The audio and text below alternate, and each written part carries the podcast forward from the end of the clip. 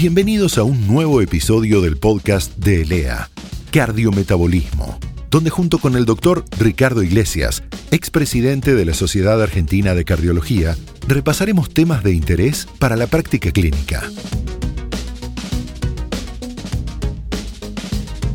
Bienvenidos a todos y justamente, tema de interés. Me parece muy, muy fuerte el tema de hoy. Si es posible la regresión del proceso aterosclerótico. Me parece que es fundamental entender este proceso que creíamos que no ocurría. Creíamos que cuando ya estaba armada la placa, formada la placa, esto no iba a poder hacerse. Lo que pasa es que había un concepto que veíamos la placa como algo lento, que se iba obstruyendo lentamente. El proceso aterosclerótico parecía tener un tiempo, prolongado hasta que la arteria terminaba ocluida. Y realmente uno se da cuenta que esta enfermedad coronaria fue vista a través del ojo la cerradura. Teníamos una mentalidad muy anatomista, que era la obstrucción de la placa, que generaba caída del flujo en las arterias coronarias. Y entonces, para poder decir que había una equivocación, que la placa obstructiva no es el problema evolutivo de esta enfermedad, es cómo llegamos hoy a entender que se puede mejorar la aterosclerosis, que se puede por lo menos retrasar el fenómeno de enfermedad aterosclerótica. Y para eso, bueno, ¿cómo, ¿cómo es que un factor de riesgo, el tabaquismo, la presión, el colesterol, la diabetes, enferma la arteria y lleva a los eventos de infarto, stroke, muerte, etcétera, etcétera? Y yo quisiera decirles más o menos un planteo muy sencillo. Y es así la glicosidación proteica de los diabéticos, el LDL de los dislipidémicos, la nicotina, etcétera, etcétera, lastiman las dos canchas de tenis que es el endotelio. Dos canchas de tenis. Fíjense en ustedes lo que significa la magnitud del endotelio, que en realidad es un órgano que genera sustancias vasodilatadoras o vasoconstrictoras. Si me dicen ustedes qué función tiene el endotelio, muy sencilla, dos.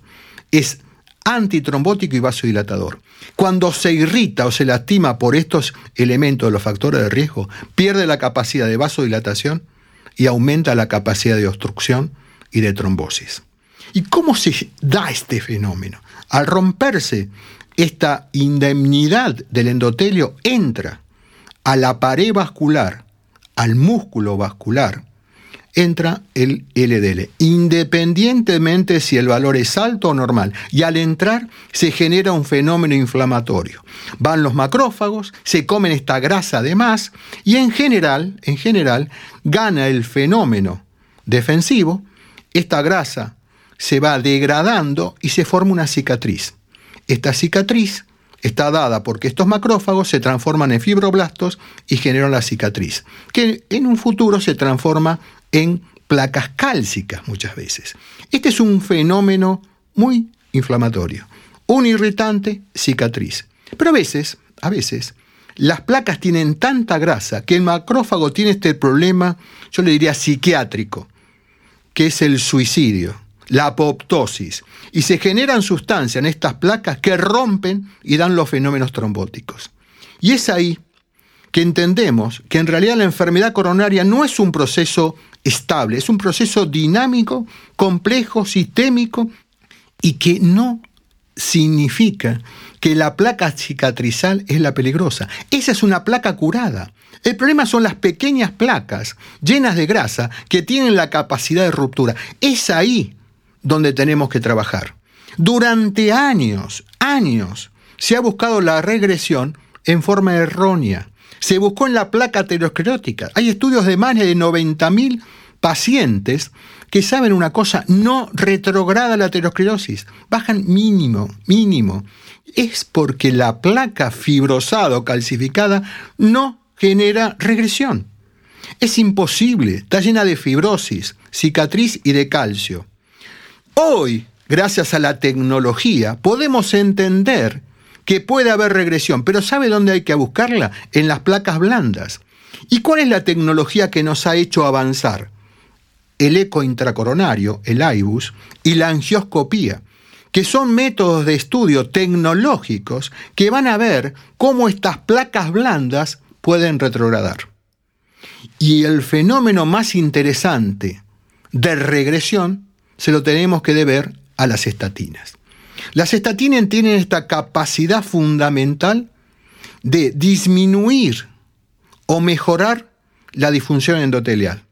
Disminuyen claramente al reducir expresiones de TNF, de factor tumoral, de mejorar la oxidación del LDL, pero a su vez hay cambios en la placa cuando ya está conformada, ya, ya pasó la disfunción. Y si hay placas blandas, cambian la conformación porque disminuye el tamaño de los macrófagos y el tamaño de la placa grasa e inhiben la proliferación de las células musculares. Es decir, tiene una capacidad de estabilidad de estas placas inestables pequeñas. Y esto lo hemos visto, repito, gracias a las nuevas tecnologías.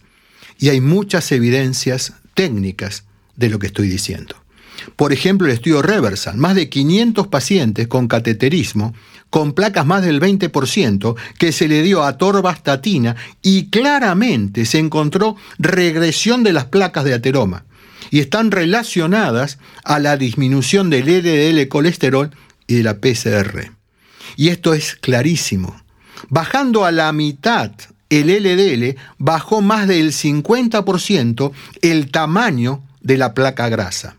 Y esto es impresionante. El 78% de los pacientes bajaron, de estos 500 que hablamos, bajaron el magma graso, bajaron el tamaño de la grasa. Y esto es, me parece, un punto que reafirma que hay regresión aterosclerótica. Pero hay otro estudio, que es el asteroide. El asteroide demostró lo mismo. El asteroide demostró que la estatina bajó la masa o el volumen del ateroma en gente joven, en gente grande, en hombres, en mujeres, en gordos, en flacos, en diabéticos, en no diabéticos. Claramente, cuando está la placa, la estatina genera esta regresión. Ahora, todo esto es anatómico. ¿Tiene impacto clínico? Sin lugar a dudas. Cuando bajamos el LDL y baja el volumen del ateroma, bajan los eventos. Y esto es un punto fundamental. Sabemos que cuando el LDL es por debajo de 70, ya comienza el fenómeno de regresión.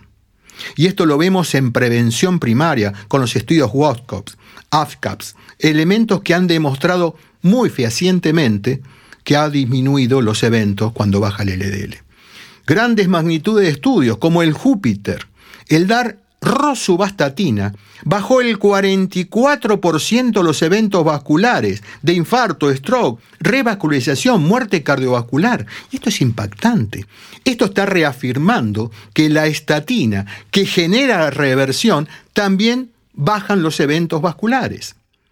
Y el último de los estudios en prevención primaria es el HOP.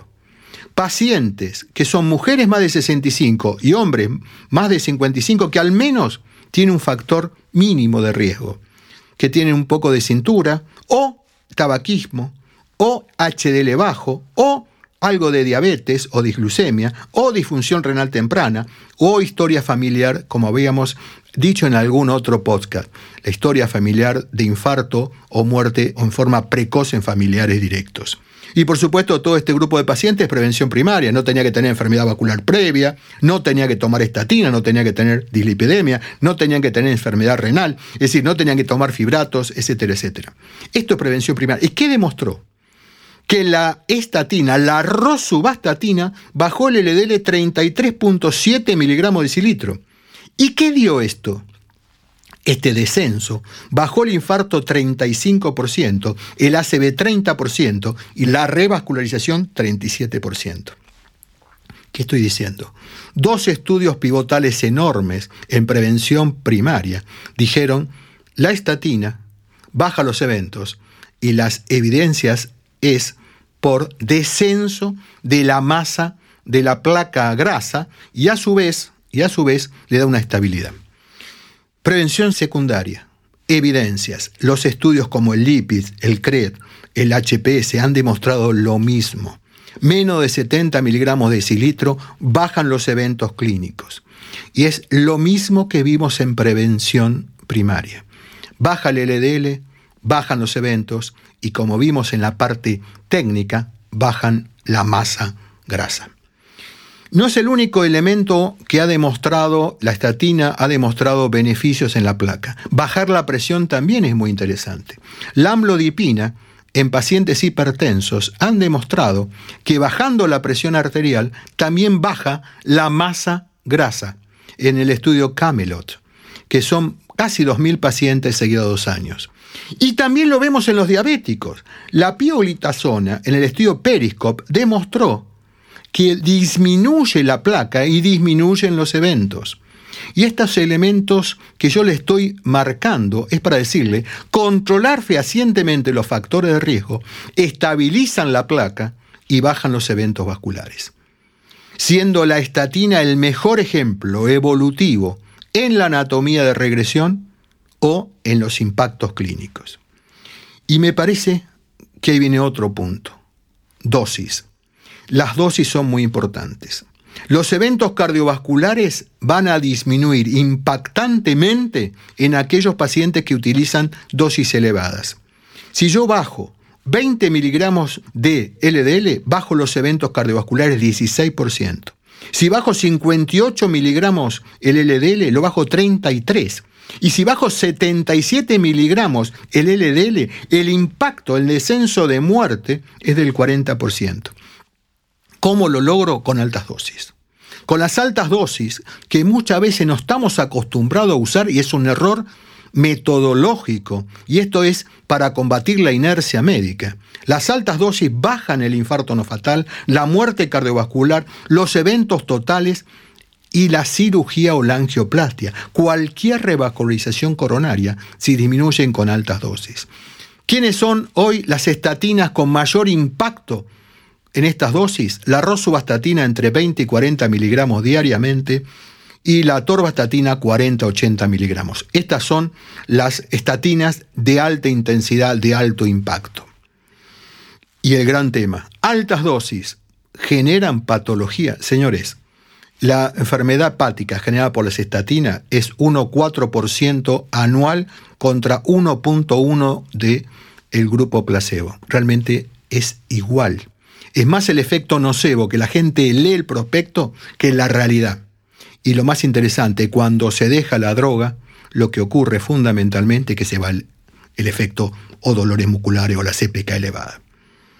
El otro tema es las mialgias. Bueno, lo más probable es que si un paciente, eso es más frecuente, que tenga dolores, y lo más probable que tengamos que cambiar la estatina y pasarla. Si está en atorba a roso y si de roso a torba. Y muchas veces hacerle entender a la gente el impacto positivo que significa estar con una estatina para mejorar la capacidad futura de eventos.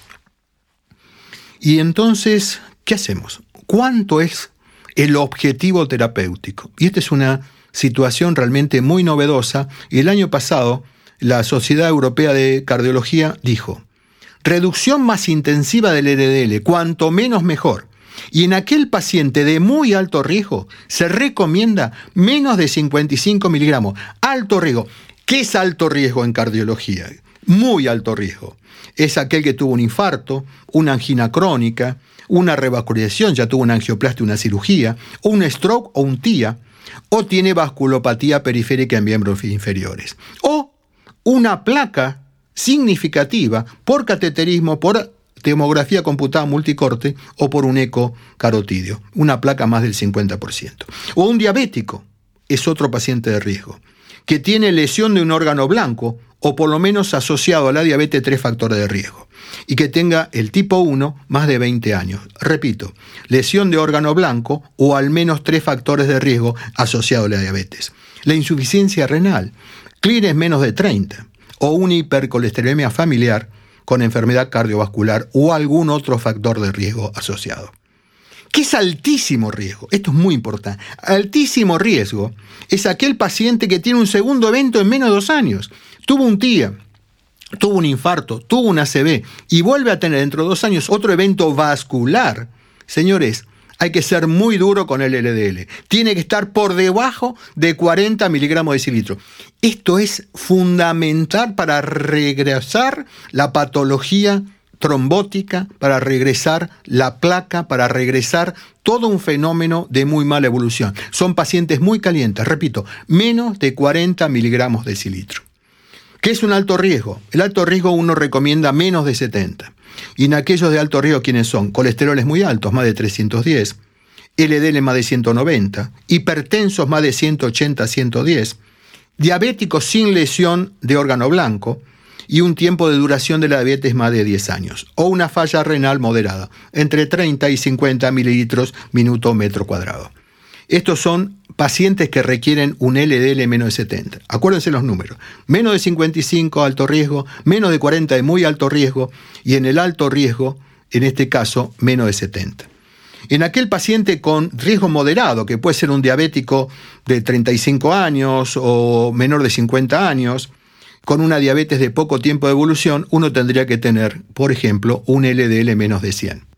Y en aquel de muy bajo riesgo, con un potencial problema a 10 años menor al 1%, es decir, casi sin factor de riesgo, hoy en prevención primaria lo que tenemos que llegar es a un LDL menos de 116.